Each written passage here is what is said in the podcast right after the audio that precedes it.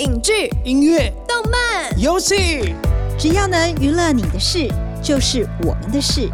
欢迎收听《娱乐住海边》。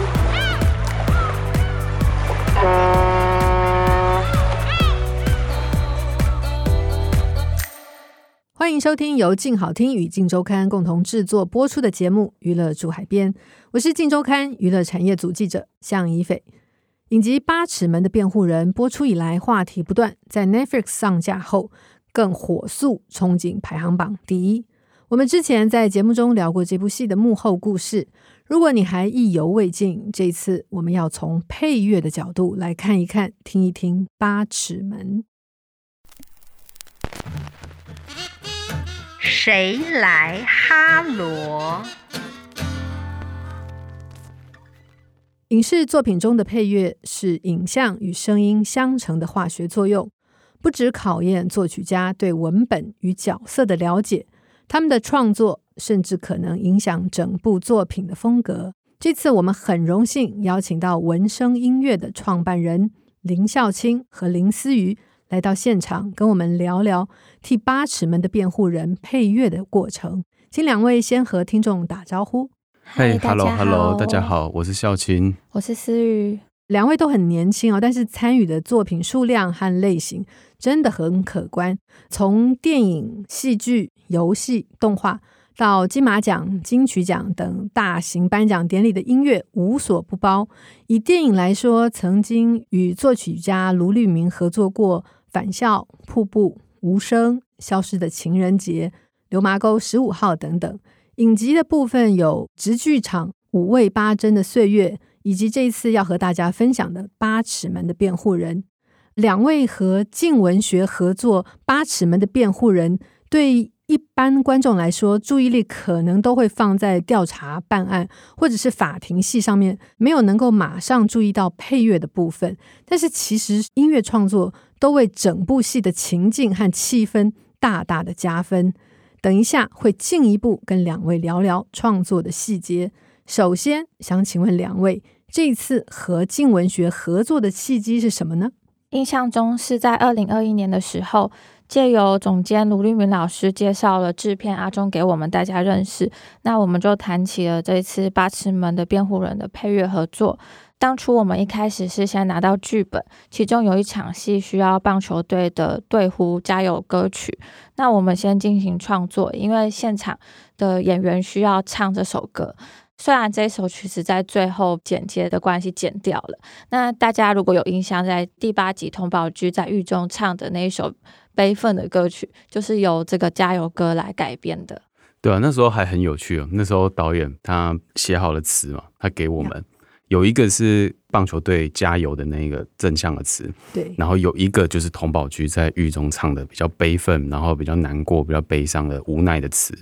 然后我们要写一个曲是同时符合这两个词的那种感觉，哇，真的很难哦。对，所以那时候的确就是我们思考了很久，然后也做了一些版本，然后跟导演就是经过了一些讨论而开始的这次合作。那当然，这首曲子先做完，然后他们去拍摄，拍完之后，我们再进一步讨论其他配乐的细节。是。我们都知道，这个影视配乐和其他的音乐创作最大的不同，就是配乐要能够和影视作品的内容结合，还有对话，而且配乐家也要能够跟制作团队沟通合作，了解彼此的想法，才能够发挥配乐的功能。请问两位是什么时候开始加入剧组？那导演或者是监制对于音乐有提出哪一些的想法？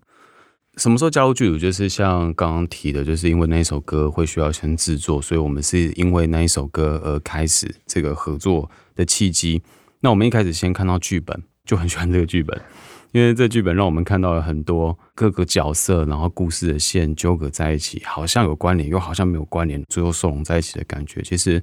蛮喜欢这出戏的。所以后面就有进一步的一些合作。那唐导演跟陈玉其实给我们很大很大的创作空间，因为他希望我们有一些火花，跟有别于其他人的创作方式，希望可以聆听从我们的角度来怎么看八尺门，用声音的角度或用音乐的角度。其中有两个故事想要分享，在我创作的过程当中蛮印象深刻的。其中一个是我们给出第一集的档案的时候，其实大家都很喜欢，就觉得哇，就是合在一起，真的感觉跟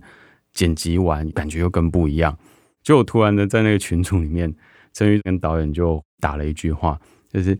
现在的配乐听起来都很合乎剧情。可是我们可不可以再加一点其他的特色在里面？哦，这个“特色”两个字听起来很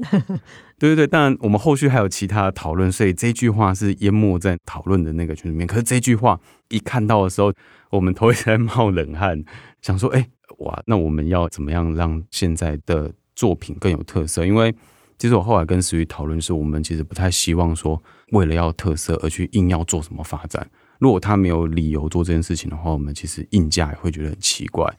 所以后来跟总监卢玉明老师，我们就是三方一直讨论。后来觉得我们可以从另外一个角度来讲这件事情，因为童宝駒在第一集的时候，其实给人的印象就是他很好笑。他在公辩室里面讲了很多笑话，然后出来跟车手讲一些其他的，好像就是一个中年大叔的那个感觉。可是看到戏的后面，你会知道说他好像是想要反讽一些事情，或是。他其实是想要有一些悲伤的元素，或者是有一些比较暗的元素，或甚至他的笑话其实有很多层。所以我们想说，我们可以从音乐的角度，把后面的一些比较暗、比较灰、他比较内心的东西带到前面第一集。所以我们就重新创作了通宝局的主题。如果说大家有兴趣的话，可以去我们的粉丝页或是 YouTube 频道里面有讲通宝局的这个幕后，后面有放我们旧版的音乐，大家可以听听看。后来我们就改改改改改，然后修了一版出去。陈玉在群组上面就回说，上一版我觉得很好，可这版更好。我们就继续往下。哇哦，安心了。对，那个心上那个大石头就放下来，这样子。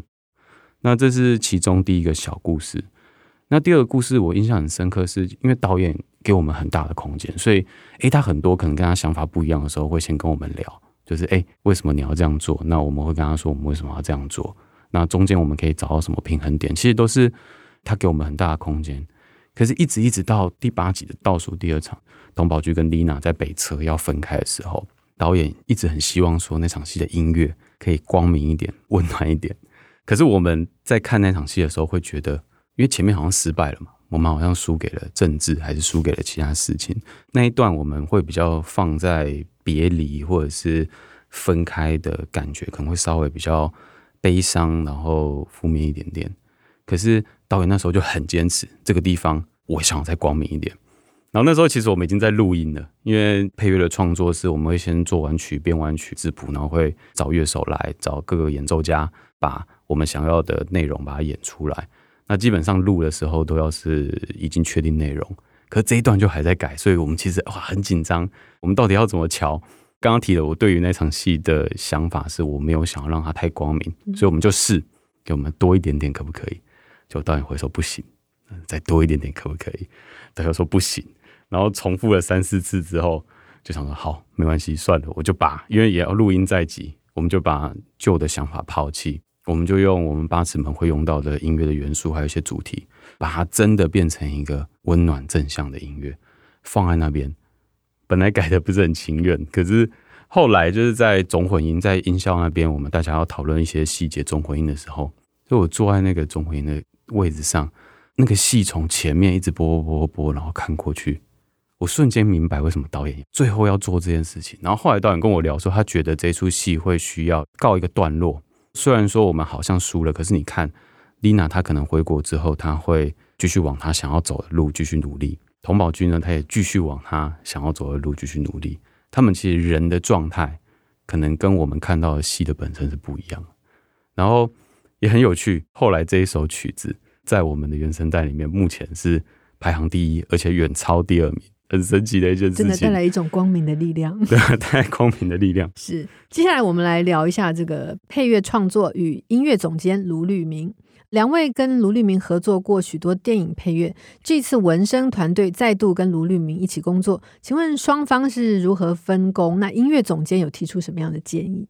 呃，我们与卢律明老师的合作其实方式蛮多元的。像返校的时候，我们就是担任编曲，他是担任作曲。在金马五九点点音乐，是我们负责声音设计与混音，老师担任作曲的工作。那在这一次的八尺门的辩护人，就是由我们文声音乐来负责作曲的。那卢老师担任音乐总监，负责提供我们一些非常宝贵的建议和想法。其实我们一开始对于这样的合作方式，其实就是有点问号。因为也不太确定说，哎，我们创作出来，卢立明老师他会怎么想，导演会怎么想，总监会怎么想？哎，我们中间的创作好像又多了一个人的意见的感觉，所以其实我们一开始也不太确定说这个做法到底是不是会顺利的，也有一点点忐忑不安呐、啊。但是有一些故事可能也想要跟大家分享，就是像第四集，他们不是开始要去印尼餐厅，然后去撞球场，会有很多的那种搜索换场景的那种感觉。那我们的配乐只要贴着那个换场景的感觉走，其实就会很丰富。那一集的改动，卢老师那边就是 feedback 都是一些很微小的细节。可是到了第五集，Sabrando 跟他坐在车子里面，会讲比较长的故事的时候，那个时候音乐下的点就还蛮蛮关键的。因为你下早一点，他就会哎、好像你破梗了一些；你下晚一点，好像比较有想象空间。可太晚又没有那个感觉，所以这时候音乐总监就会。借由他在其他部片，或是纵观他的自己的资历跟经验，他给我们的建议真的很棒。你会感觉到，就是明明就是一样的内容，可是他往前一点点，那个效果就完全，整场戏看起来完全都不一样。对，这个时候声音扮演一种很重要的角色。对，因为那一场戏很长，他就在车上里面一直讲说他到底怎么样。然后那场戏如果说下满音乐，就等于没下音乐；不下音乐又觉得很长。然后那个时候就哇，第一次感觉到总监的这个角色那么重要。当然，在录音的时候也很有趣。我们有录那个东南亚的锣乐嘛，有很多锣，然后那个锣一敲下去，其实它会嗡嗡嗡嗡嗡嗡嗡。演奏家他们会习惯，不要那个嗡太长，后面一个棉绳会把它那个嗡的音止掉。我们就录录录录录，录了几分钟之后，卢立明总监突然说：“我觉得不要那个棉绳，你可以把那个棉绳拿掉吗？”那演奏家那时候是徐艺达，然后他哎。我们平常都这样，你要拿掉吗？他说对，就是要拿掉，拿掉那个让它嗡，很多个螺一起嗡，那个感觉，那个共振的感觉就会比较没有这么干净，然后它会比较回荡，比较震荡，然后彼此共振，有点那种脏脏的那种感觉，那其实会比较符合我们这出戏的调性。哇，整个录完之后，那个感觉真的就是还好，有他提了一个有卢立明老师坐镇，对啊，然后。大家可能都会很好奇，就是哎、我们音乐界好像都彼此都会称呼老师来老师去，这样我们到录音室，哎、老师最近怎么样？嘿，老师怎么样？就是我们大家的一个习惯。可是我想要在这边特别跟大家分享，我们突然跟卢立明老师工作，我们都会叫他艾老师、卢老师。但是其实是真的是打从心底蛮尊敬他的，因为他的一些观点跟看戏的感觉就是很不一样。经过这样的讨论，的确让《八尺门的辩护人》这部作品到了另外一个境界的感觉。嗯、这部戏从一起灭门血案出发，透过不同的角色发展出不同轴线的故事，带出移工、原住民、远洋渔业、废死等议题。面对这么庞大的叙事结构，制作配乐时如何以音乐为这部戏定出它的基调？你们又是怎样发展音乐的架构呢？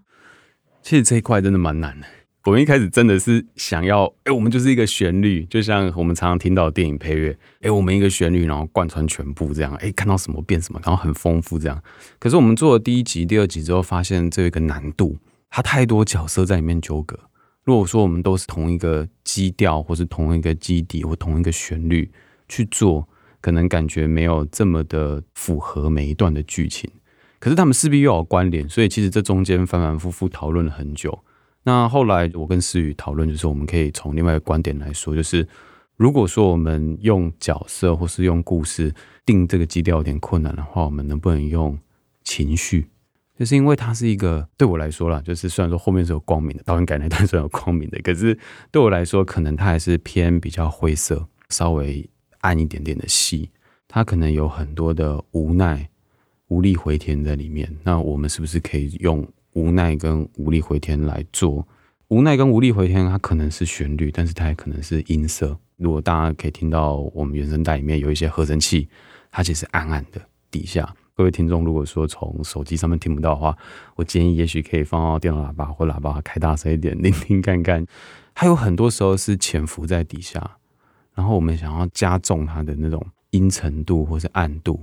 诶，它光明的时候起来，可是还是保有一点。灰色而不是纯白的那种感觉，所以我们是以这样子的方式发想它的基调。这次你们针对许多角色设计专属的音乐主题，像是主角童宝驹，他的爸爸老童，印尼看护丽娜，或者是背后大老板洪董等等。尤其是印尼移工阿布的音乐，还用到东南亚锣乐。我们都知道，印尼有万岛之国的称号，语言和音乐也非常多样。这里想问孝青跟思瑜，如何为这些角色创作不同的音乐，下了哪些功夫？我刚刚想到这个，就突然想到那个看守所，我连同上一题的补充一起说好。我们在做第二集看守所的时候，他们去 Outdoor 看他嘛，隔着那个玻璃光透过那个窗户照下来，然后看到那些灰尘，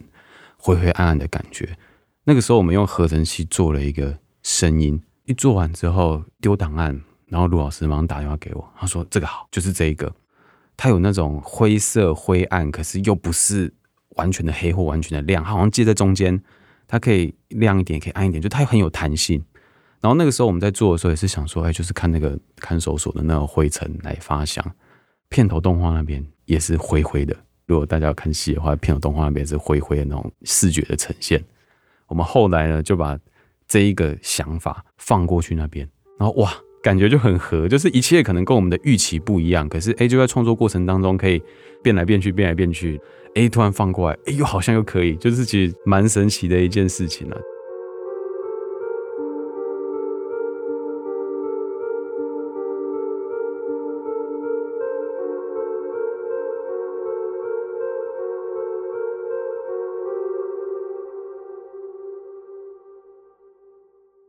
那当然，如果说我们再回到角色这一部分的话，就是 Updoor。Updoor 除了刚刚提到那个灰灰的合成器以外，还有东南亚的罗乐。那个时候，其实我们跟徐一达演奏家讨论的时候，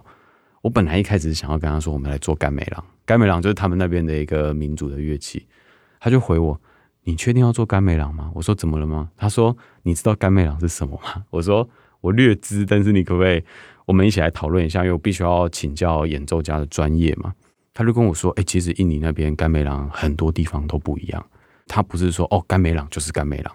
他是印尼的这个岛的甘美朗跟印尼的那个岛的甘美朗是不一样的，里面的乐器也不一样。”对对对，我们刚刚前面有提到说，这个印尼是万岛之国，语言跟音乐都非常非常的多元。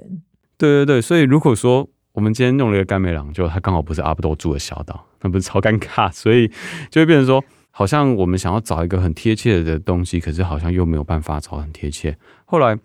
一档演奏家就跟我们讨论说，要不然我们用东南亚罗乐。我说，哎，什么是东南亚罗乐？他说，东南亚这个地方其实是有很多乐器很相似，锣是一个很相似的事情。所以我们就从甘美朗延伸到东南亚罗乐，然后他那边又收集了很多很多不同的锣。如果大家有兴趣的话，就看我们幕后影片，我们就去他那边讨论了很多不同的锣的方式，最后把它。放到 Outdoor 跟有关印尼的一些桥段，那个时候也其实有一点害怕嘛，就是因为他一出来的时候，他那个民族感，他的那种特色感，其实有时候会跑出来。我其实不太确定导演跟陈宇他们能不能接受。不过我们给档案出去之后，他们的 feedback 没有提到这一块，我就当他们接受了，对，就是对啊。但是后来导演跟我说，哎、欸，他觉得那个很有特色，我觉得哎蛮感谢他们，就可以让我们做这样的尝试了。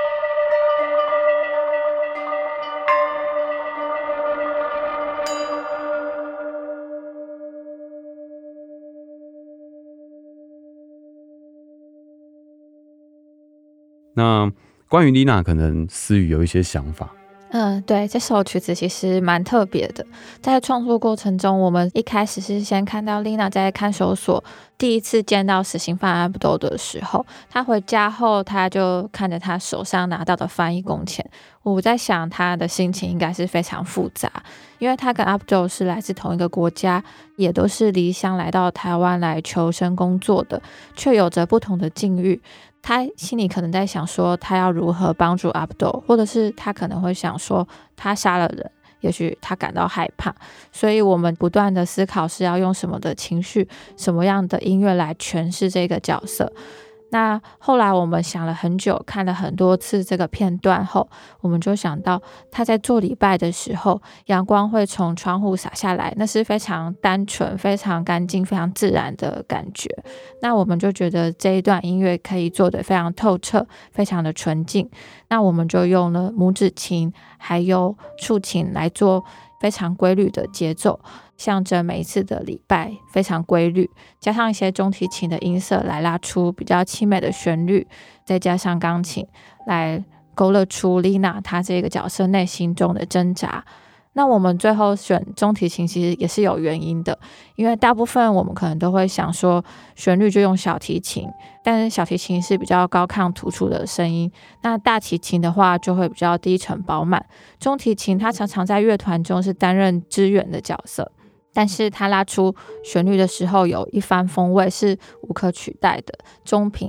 它非常丝滑，非常柔顺。是，那还有另外其他的角色，可不可以再分享一下？嗯、好啊，我我补充一下好了。其实思雨讲的比较含蓄一点点，就是那个中提琴，就是因为比较主要，大家都是小提琴嘛，大提琴、中提琴常常都是一些伴奏的，所以大家都会开玩笑，中提琴就是永远都是在伴奏呢。可是其实中提琴的声音很好听。然后我们一开始也想说，哎、欸。丽娜她绝对不仅止于是一个搭配的角色，她也是可以跳到前面来的。所以我们想说，我们可以用这样子的中提琴，原来中提琴也可以拉旋律，原来中提琴也可以有一个不一样的呈现。那那时候有想到，就是像童宝居好了，童宝居我觉得蛮有意思的。旧版其实我们是做的很台，就是有吉他、有口哨、手风琴这样，有台味十足的中年大叔。然后后来就是因为刚刚提到嘛，陈瑜总监跟导演希望更有特色，我们就把这个构想先暂时放在一边。我想说，哎，更有特色的话，我们是不是可以让它有一点不一样？所以后来我们就找了手碟，我很喜欢手碟这个乐器，它敲下去的时候会咣嗡嗡嗡嗡嗡嗡嗡这样，然后那个咣嗡嗡，我就觉得它有点中空，肚子大大的那种感觉，很像是一个。满肚子墨水吗？半瓶醋之类的。对对，好像是会那种教训别人的那种中年大叔的那种感觉，所以那个时候就很单纯啊，就是我就想说，哎，那这个我感觉很像那个通宝局在讲笑话的时候，啊，就把它拿来。那时候也跟演奏家 Alan，Alan 就说，哎，你不要小看手碟哦，手碟除了这样以外，我们可以用摸的，他就用摸的，唰唰唰唰唰唰，他可以把它翻过来，触感的声音，对，他可以把它翻过来，然后是背面敲一下就嘣这样，然后其实。你可以用很多不规则的方式去玩它。后来就想说，诶、欸，这其实也很像通宝局，就是后来就把这个乐器拿来用。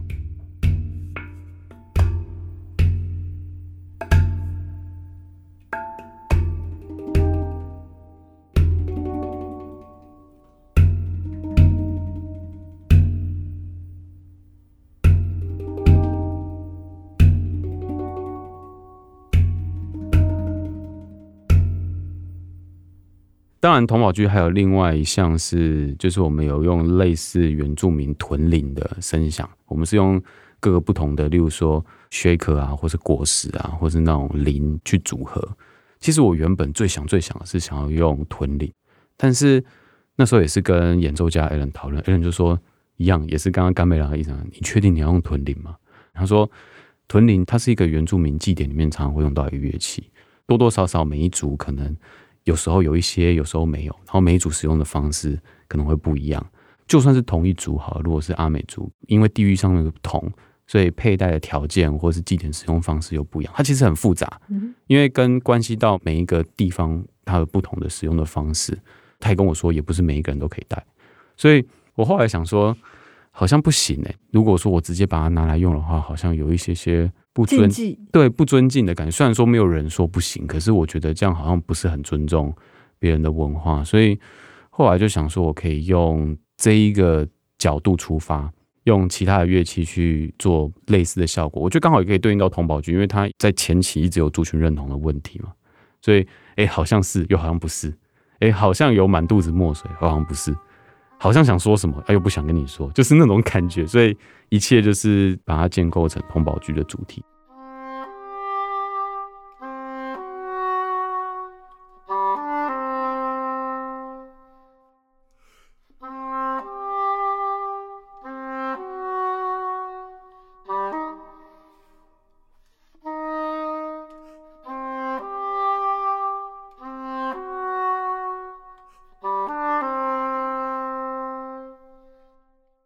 我记得还有一个很重要的角色叫做洪董，应该算是里面的大反派吧。洪董，我们一开始是用低音竖笛，就是竖笛的低音版比较大支、比较低沉的感觉。然后因为那个嘣一出来的时候，会让我们想到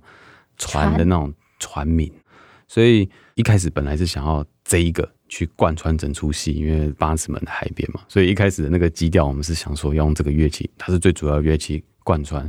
可是做了第一集之后，发现它出场的机会很少。因为第一集就是阿多啊，或者童宝局，所以要出场的机会很少。本来想要放弃了，不过后来第二集看到洪董，然后我们把这乐器推出来的时候，哇，觉得他还是要留着，他就是洪董的乐器。他可能没有办法代表八尺门，可他代表的是洪董，他代表的是海。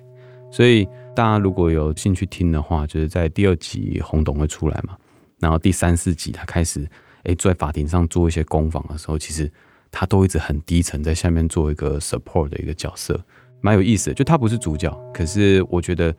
他的那个暗，他的那个沉，其实可以更让洪董这个角色更鲜明。是。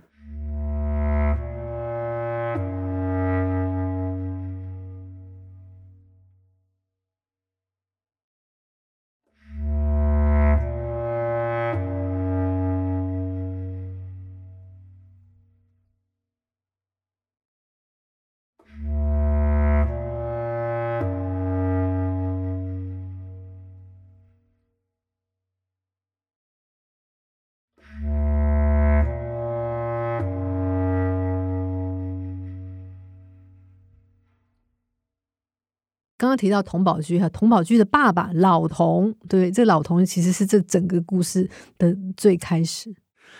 老童很有趣，就是老童这首曲子是我从一开始创作到最后，我都没有改他任何一个音，因为一开始在写的时候，我其实想到的是我的父亲，我父亲过世了。我跟我父亲的关系就很像童宝驹跟他父亲的关系，当然我相信很多父子可能都有类似的情节，但是我在写的时候，其实让我想法很深，是因为因为我的父亲也是走一段时间了啦，但是走不久，然后那时候我就想说我要对父亲说什么，把它写上去，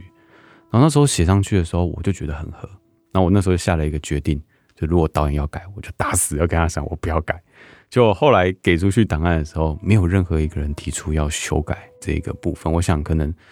也是冥冥之中，可能爸爸在帮助我吧，我也不知道。如果有机会的话，还是想要跟他说说话啦。然后也是因为我爸爸是选择海葬，他是在西子湾那边，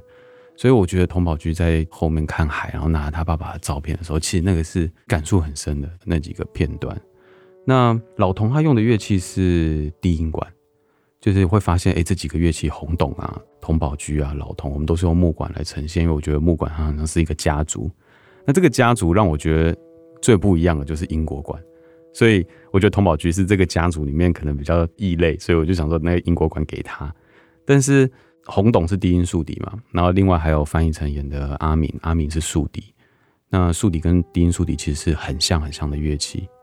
但是我觉得这个很像是我们自己想象的。后来又跟导演聊，我觉得阿明他可能现在在做的事情，洪董他年轻的时候也做过，他也挣扎过，可是他后来可能选择不一样。那这件事情老童是不是也做过？我们不确定。如果从戏上来看的话，我们不确定老童是不是也做过类似的事情。所以有竖笛，然后有低音竖笛，然后也有巴松管，好像大家都彼此牵连在一起。甚至到